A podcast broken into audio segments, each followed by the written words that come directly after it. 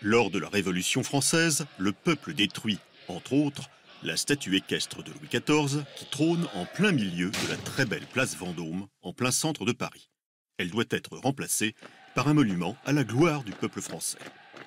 Mais, comme ça n'a pas été fait, Napoléon Bonaparte en profite pour faire ériger une colonne monumentale dédiée à la gloire de son armée, tout comme l'Arc de Triomphe, d'ailleurs construit à la même époque. On notera à ce propos que, de tout temps, les hommes célèbrent leur victoire ou leur dévotion en construisant des formes symboliques. Comment dire? Soit très féminines, soit très viriles. Bon, revenons à notre colonne. Construite entre 1805 et 1810, elle mesure 44 mètres de haut et elle est constituée de 98 anneaux de granit recouverts de 425 plaques de bronze qui forment une bande de bas-relief de 220 mètres de long. Ce bronze, c'est celui de 1200 canons ennemis. En fait, elle s'inspire de la colonne Trajane de Rome que Napoléon avait d'abord pensé rapporter à Paris.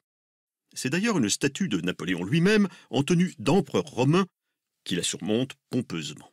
Mais nous voilà en 1814. C'est la chute de l'Empire et la statue est déboulonnée tout juste quatre ans après son inauguration. Elle est remplacée au sommet de la colonne par un drapeau blanc à fleurs de lys, symbole de la royauté. Il faudra attendre 1833 pour que le roi Louis-Philippe y fasse remettre une statue de Napoléon habillée en redingote et coiffée de son célèbre chapeau. Trente ans plus tard, Napoléon III, neveu de Napoléon Ier, l'a fait remplacer par une nouvelle représentation de son oncle, à nouveau en tenue d'empereur romain.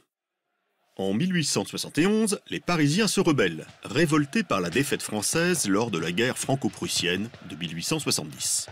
C'est la Commune de Paris, une tentative de prise d'autonomie de la capitale française qui va durer deux mois. Le 12 avril, les communards votent la destruction de la colonne Vendôme, histoire de faire un coup d'éclat contre un symbole impérial et guerrier.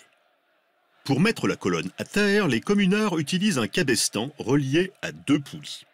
Le 16 mai 1871, à 5h30 de l'après-midi, la colonne s'écrase sur un tas de fagots et de fumier devant une foule de curieux.